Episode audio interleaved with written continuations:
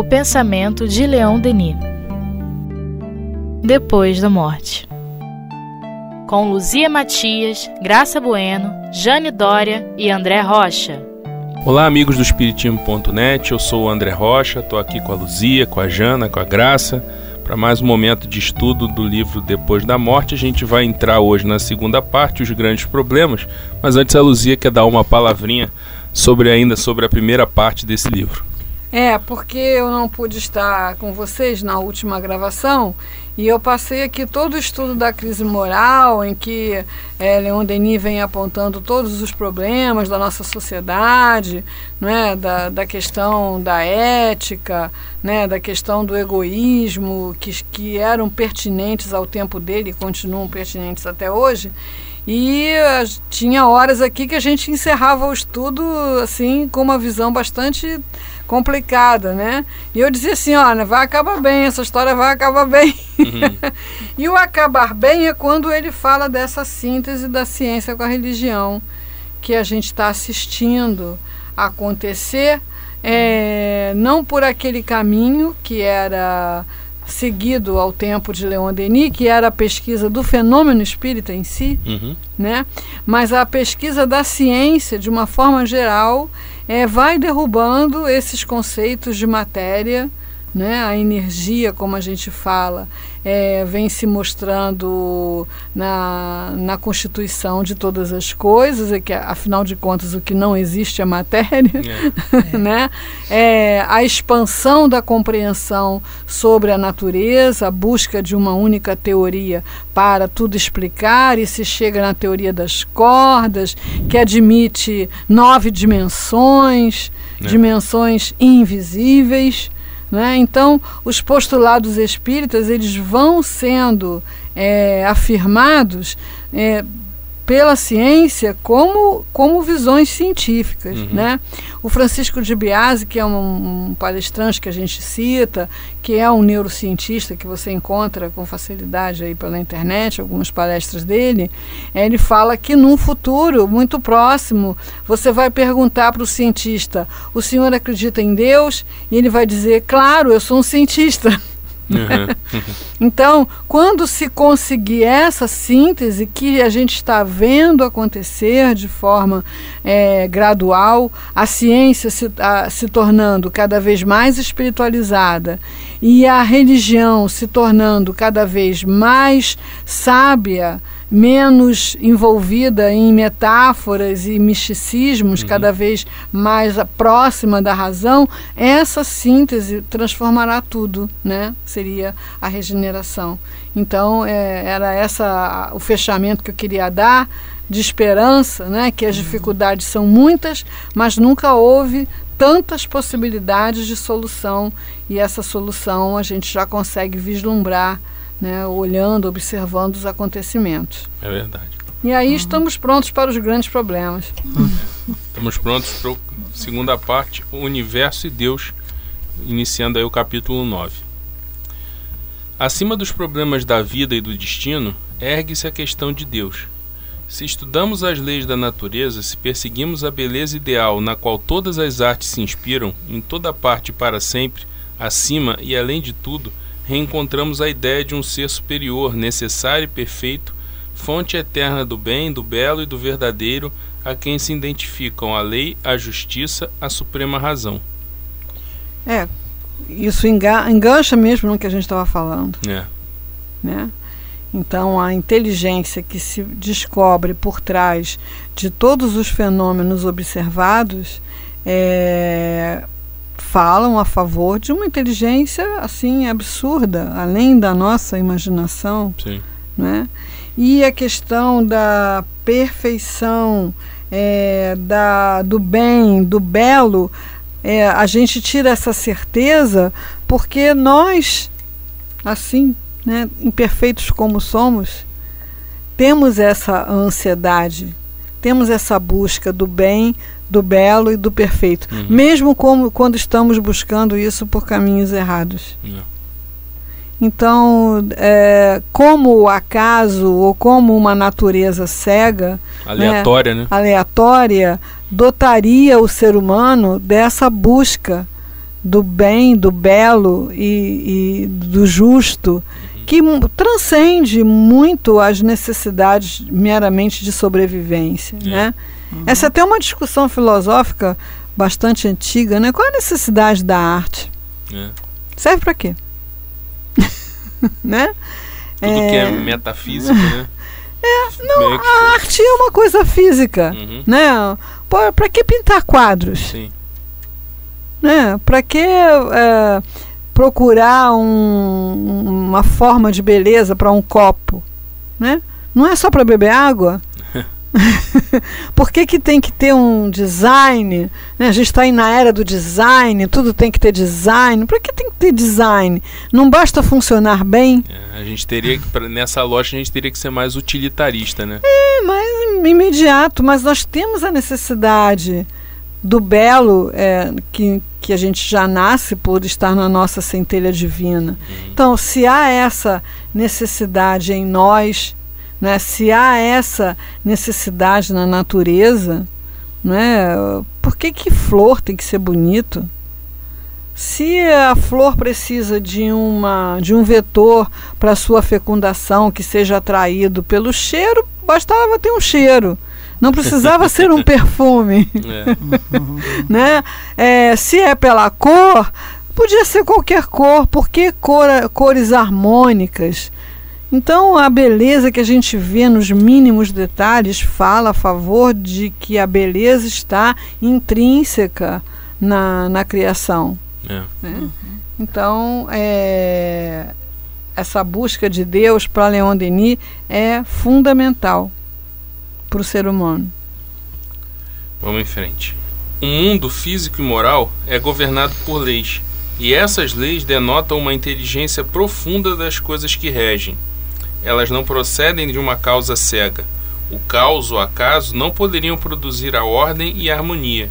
Elas não emanam dos homens, seres passageiros limitados no tempo e no espaço.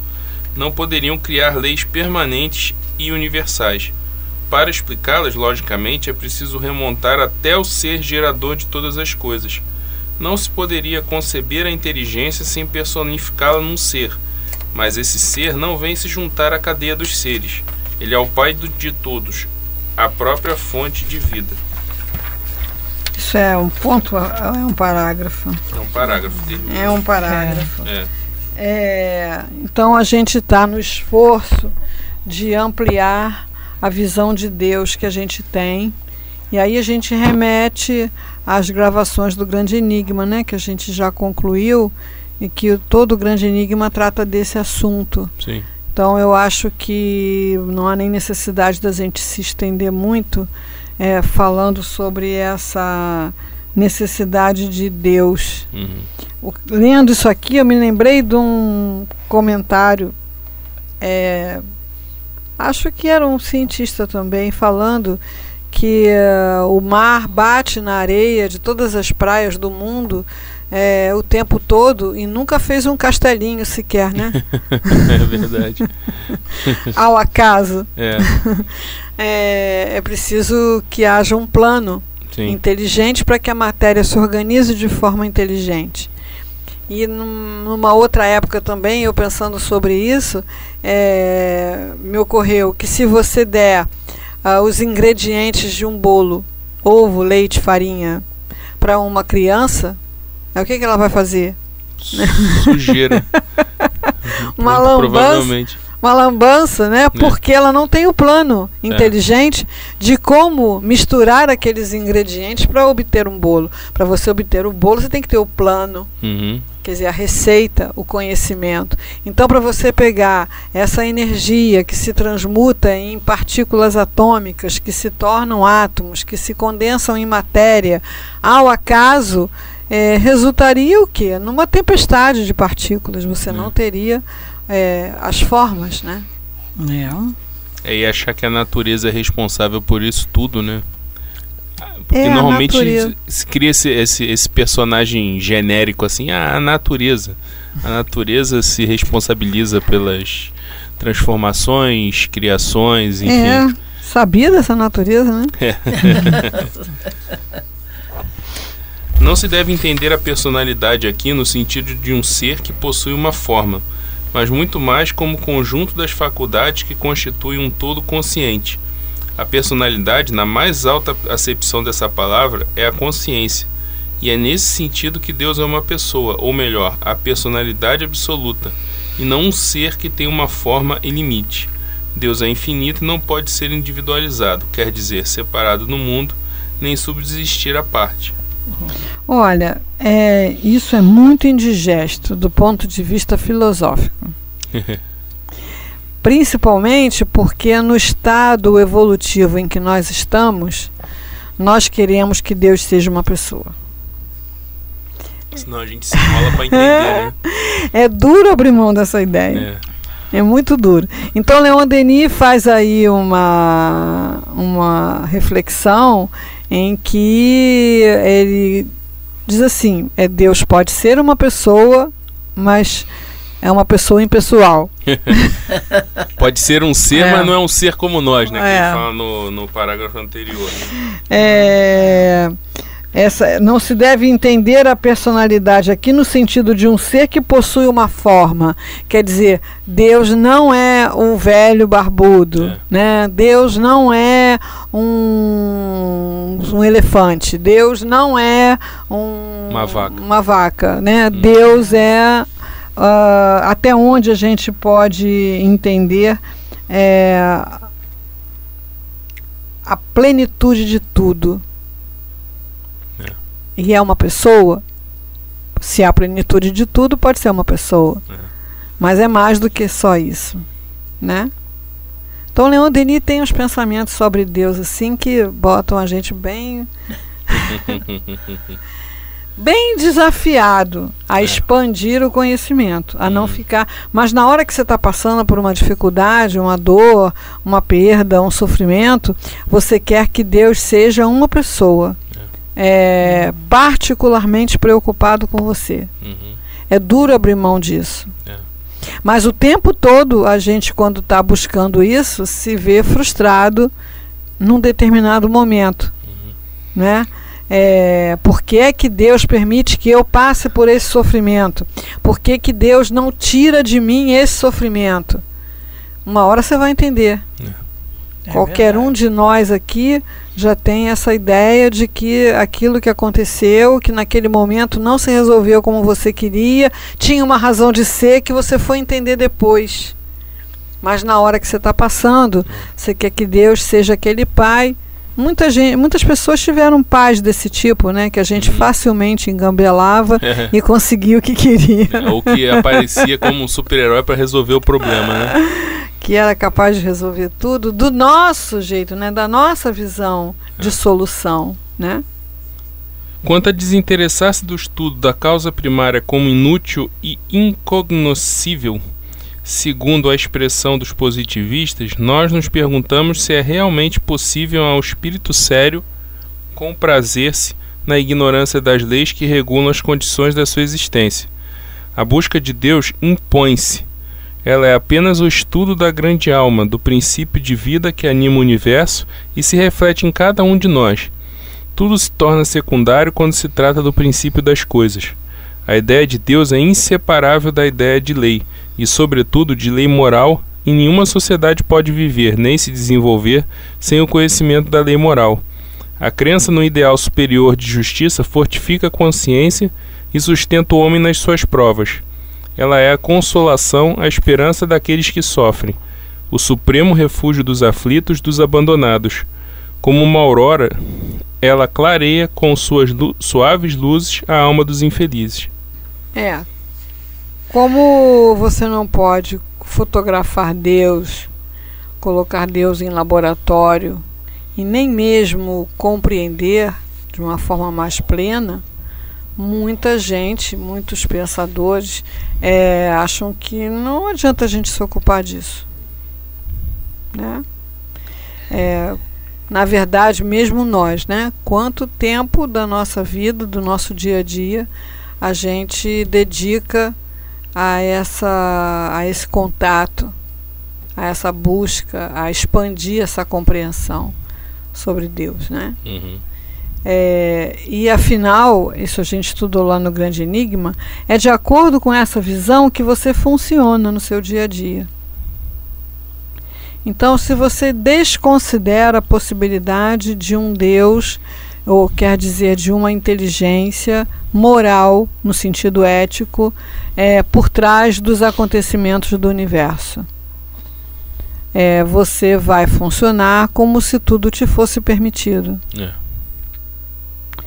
É, quando as coisas não acontecerem como você acha que tem que ser, você vai ficar desiludido, revoltado, paralisado. É, muitas das coisas que a gente vê acontecer no nosso contexto, né, do abuso de drogas, de álcool, de consumismo, de é, diversos tipos de compulsão, vem da, da grande dor que é você pensar que a sua vida não tem nenhum sentido, É. não serve para nada. Então, a maneira como você concebe Deus, como você consegue conceber Deus, ela determina como você vive. Por isso é tão importante ir ampliando essa, essa visão. Se você seguir aquela visão bíblica, você vai viver com medo, É. né? De sentir o peso, porque Deus pesa a mão. Né? Eu já escutei Castiga, muito né? essa expressão. É. Castiga, pune, é, alguém muito é, irado, É, né? A ira de Deus, né? existe essa expressão. É, e, e como é, tudo é muito entregue ao, ao livre-arbítrio, essa ideia fica ainda mais absurda, né? Que é como se você largasse uma criança e na primeira besteira que ela fizesse, metesse um dedo no tomada e tal, você fosse lá e punisse. Uhum. Sim. Por isso, né? Então, quer dizer, é uma, uma É. coisa até básica demais. É, né? se botar o dedo na tomada vai ser punido, É, vai mas é ser por uma punido, lei é. natural. É, por uma lei natural. Mas, por exemplo, sair quebrando tudo, quebrando entendi os copos seu aqui na exemplo, mesa, é, É. entendi. aí seria hum, punido é, no rigor, né? no rigor. É. Sem, sem ter muito conhecimento do que tá, se está fazendo certo ou errado. Exatamente. Coisa tão básica, né? Mas. É, é, o, é o momento evolutivo que o espírito está, né? Que ele Uhum. acolhe essa essa coisa, a gente fica assim, meu Deus, agora mesmo, né? Esses povos que estão vivendo guerras santas, entre Uhum. aspas, né? É, ameaçando os seus vizinhos com o castigo divino. É. Quer dizer, como que pode achar que Deus vai se dedicar a esse tipo de situação? Então, é, é a, a constatação né, de que a evolução realmente ela não é igual para todos os espíritos, todos estão em processo Uhum. e a gente ainda convive hoje com pensamentos que eu não sei nem se são medievais, acho que são até anteriores, né? É. Numa Parece uma, era é, parece uma busca a um passado que devia ter sido esquecido. É, Pra tentar consertar os problemas de hoje. ultrapassado. Então, pela manutenção daquela visão de Deus, se mantém aquele funcionamento. É. Então, é como você concebe Deus que você vive. Por isso é tão importante trabalhar essa concepção de Deus, né? Ainda que com as nossas limitações, né? Eu, por exemplo, quando vou orar e pedir algo a Deus, é, para que eu facilite a minha referência de me concentrar, eu tenho uma imagem de Deus na minha cabeça. Aham. Como aquela imagem de Jesus, aquela do- da, da foto dele que é só daqui do queixo para cima até, o, até aqui. Aham. É, é uma referência que eu tenho. Na hora de que eu vou orar a Deus, eu também tenho uma referência física para facilitar a minha cabeça, embora eu saiba que não é, não seja aquilo, né? É, mas é uma representação, como você está dizendo, né? Até para poder se concentrar mesmo. Né? É, exatamente. Para Né? ajudar a me teu pensamento não Não dispersar. não dispersar. A gente cria uma, uma imagem, né? Eu quando converso com Jesus, eu só vejo ele de costa, Ah, é? não vejo ele de frente. Aí eu conversando até com o tio, eu sou tipo, por que quando eu penso em Jesus nas minhas preces, eu vejo ele de costa? Aí ele falou assim, ah, minha filha, está dizendo para você, segue-me. Mas eu não vi ele fazendo esse sinal. Mas é, é, só vejo ele realmente de São particularidades, né? É engraçado. É, né? assim, é, se você pensar que você foi criado à imagem e semelhança, É. né? é. É, tanto você como os outros, a gente trabalhou no encontro essa, esse reconhecimento da presença de Deus em cada pessoa. Uhum. Não é que uh, o indiano usa naquela saudação Sim. namastê, Uhum. né? É, a gente pode ver Deus na pessoa, em qualquer pessoa. Uhum. Não achar que aquela pessoa é Deus, Sim, mas Deus é também É, aquela pessoa, sim. né? Centelha divina, né? É nós. Vamos lá. Sem dúvida, não se pode demonstrar a existência de Deus através de provas diretas e sensíveis. Deus não é percebido pelos sentidos. A divindade ocultou-se sob um véu misterioso, talvez para nos forçar a procurá-la, o que é bem o exercício mais nobre e o mais fecundo da nossa faculdade de pensar e também para nos deixar o mérito de descobri-la. Mas há em nós uma força, um instinto seguro que nos leva até ela e nos afirma sua existência com mais autoridade do que todas as demonstrações e todas as análises. É, sim. A busca de Deus é é assim, o ser humano ele pode fingir que não está buscando, mas ele está. Ele pode ignorar que está buscando, mas ele está. E quando ele descobre que está buscando, é, você começa a abrir um leque de possibilidades, né? Ele pode Então- achar que o que ele está buscando não é Deus, né? mas é. Mas ele está buscando, é. mas ele está buscando a plenitude. Sim. Ele está buscando o estado de bem-aventurança. Uhum. Ele está buscando o próprio conhecimento, É. a superação de si mesmo. Tudo isso são caminhos para a busca de Deus, né? É. Enfim, realmente Leon Denis diz aqui parece, porque seria muita ousadia a gente dizer tal é o plano de Deus. parece que é isso. É. Eu tenho, um- eu tenho um senhor conhecido que trabalhou comigo que é uma história das mais curiosas. Ele se dizia ateu. E quando a gente e ele ajudava as pessoas e, e às vezes fala, as pessoas falavam pra ele, ah, por que, que você faz isso e tal? Aí ele falava, não, porque é o certo. Porque é o certo. Ele sempre falava isso, mas por que você tá falando? Porque é o certo. Mas, mas como é que você sabe o que é certo e o que é errado? Não, eu sei o que que é o certo e o que é o errado. E aí o mais engraçado foi o seguinte, e ele tinha uma vida assim, é, é, é, por escolha própria, sem nenhuma questão de, de religião, Proibição. de proibição por qualquer coisa, ele, ele, ele levava a vida dele. Aí ele começou a frequentar uma igreja é, católica. E aí a vida dele degringolou depois que ele entrou pra igreja. Porque ele começou a ver que a coisa era um pouco assim pela escolha, de certa forma pela escolha. Aí ele começou a fazer escolhas na vida dele. Hoje ele se arrepende das escolhas que ele, que ele tomou. Mas engraçado, antes ele tomava. Ele falava, não, porque isso é o certo. Aí depois que ele colocou Deus na história, entre aspas, ele começou, ele começou a fazer umas coisas erradas. Então é, é- é engraçado isso, né? É- é- é os paradoxos É, do ser De humano. maneira nenhuma dizendo que a Igreja É, claro. Católica desencaminha Não, não, não, sem dúvida. É, é bom deixar isso claro, mas é engraçado como, né, esse tipo de coisa é, é- é- pode fazer com que a pessoa é, conduza a sua vida das formas mais diferentes, mas tem a ver com, com isso que você está falando, ele de estava ter... buscando. Exatamente. É, e é assim que acontece. Você está buscando, você, num determinado momento, você encontra alguma coisa, e aí você fica ali um tempo. Mas seja lá o que for, seja uma igreja católica, seja um- uma casa espírita, Sim. um templo budista, uma arte, qualquer, uma hora você vai dizer, não é só isso, tem É. mais. Uhum, E aí você vai continuar a sua busca né, continuar. É por isso que a doutrina espírita se propõe a ser evolutiva. Uhum, Não é nada fechado, não é escritura sagrada, é evolutiva. Olha, assim, isso aqui foi escrito de acordo com a ciência deste tempo, então nós viemos até aqui.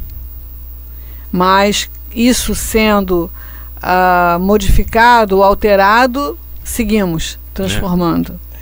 Né? uhum. Ainda bem que é assim, né, Luzia? É, ainda bem, mas nem todo mundo gosta, né? Você É. vê que tem fundamentalista espírita também, né? Tem, como tem. Em todos os tempos, sob todos os climas, e é a razão de ser de todas as religiões, o espírito humano sentiu a necessidade de se elevar acima de todas as coisas móveis, perecíveis, que constituem a vida material e que não podem lhe dar uma completa satisfação. Quis, prender-se ao que é fixo, permanente e imutável no universo. Compreendeu que a existência de um ser absoluto e perfeito no qual identifica todas as potências intelectuais e morais. Encontrou tudo isso em Deus e nada além dele pode nos dar essa segurança, essa certeza, essa confiança no futuro, sem as quais flutuamos em todos os ventos da dúvida e da paixão. É. A gente vai percebendo que aos pouquinhos a gente vai ficando menos flutuante, né? É. Então a gente ainda está longe da, da serenidade permanente, mas vai flutuando cada vez menos pela experiência. Uhum. Então, a, em qualquer momento da sua vida, você pode começar uma busca consciente de Deus, porque a busca ela está acontecendo em todo mundo, em todas as pessoas, de forma inconsciente. Uhum. Porque esse é o nosso destino, é encontrar Deus. Então você vai procurando, né? É, no momento em que se torna uma busca consciente, e você começa a trabalhar essa imagem que você tem, é, a, a, estabelecer um diálogo, né, buscar conversar com Deus na, no próprio ser, né, começar a ver Deus em, em todas as coisas, em todas as pessoas, à medida em que isso vai se ampliando, quando acontecem as dores, os problemas, você dá uma sacudida, mas é cada vez menor. É. É perceptível isso à medida que a gente vai vivendo um pouco mais. Uhum. É, como você oscila, é claro, mas não oscila tanto. É. E começa a ver um pouco mais de razão também na, nas coisas, né?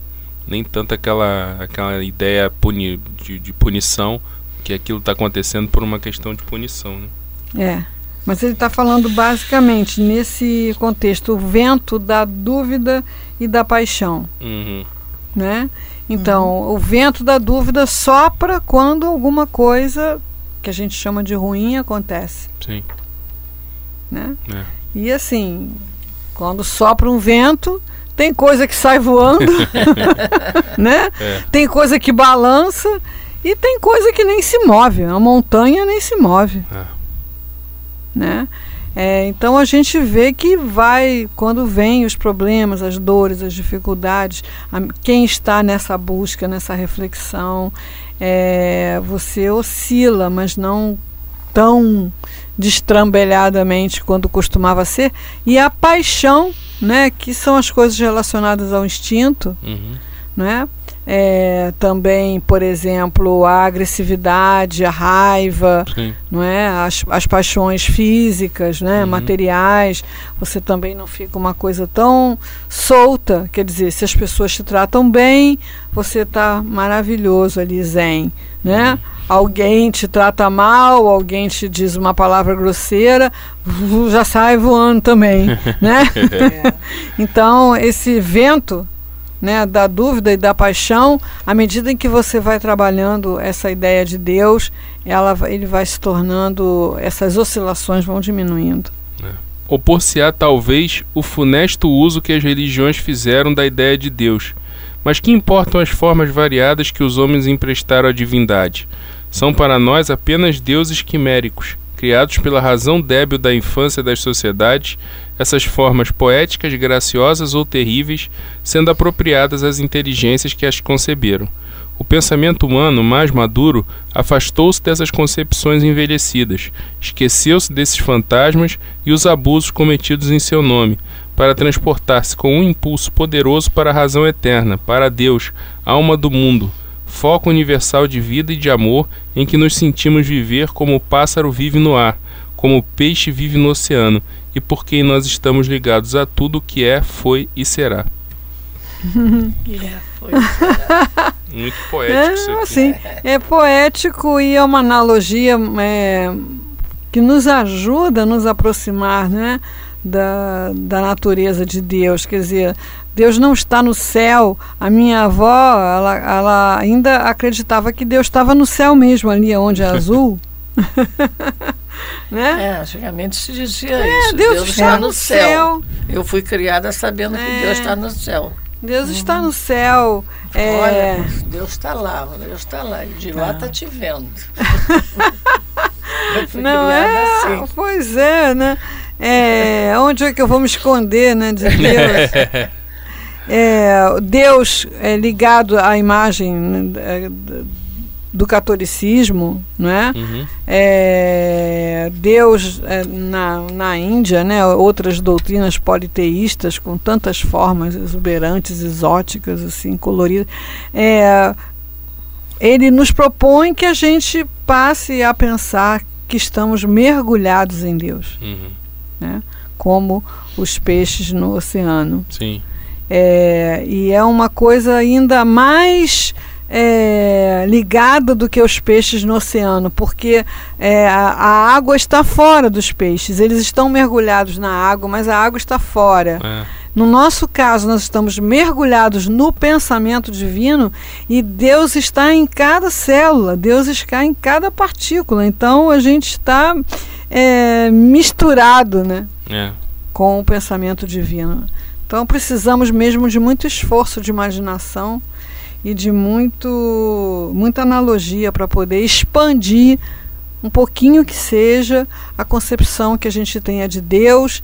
É, para quê? Porque isso muda a forma como você funciona na vida. Então, naquele momento em que você fez uma coisa errada, é, Deus estava lá. É. pra pensar, né? Deus estava lá. É, Tudo vê, tudo sabe, né? Deus estava lá porque você está mergulhado no pensamento no divino e, pensamento, e Ele está em, no seu ser, né? em cada célula, em cada partícula. É, E aí, por que, que Ele não impediu que eu fizesse? Ligados a tem isso. tudo o que é, foi e será.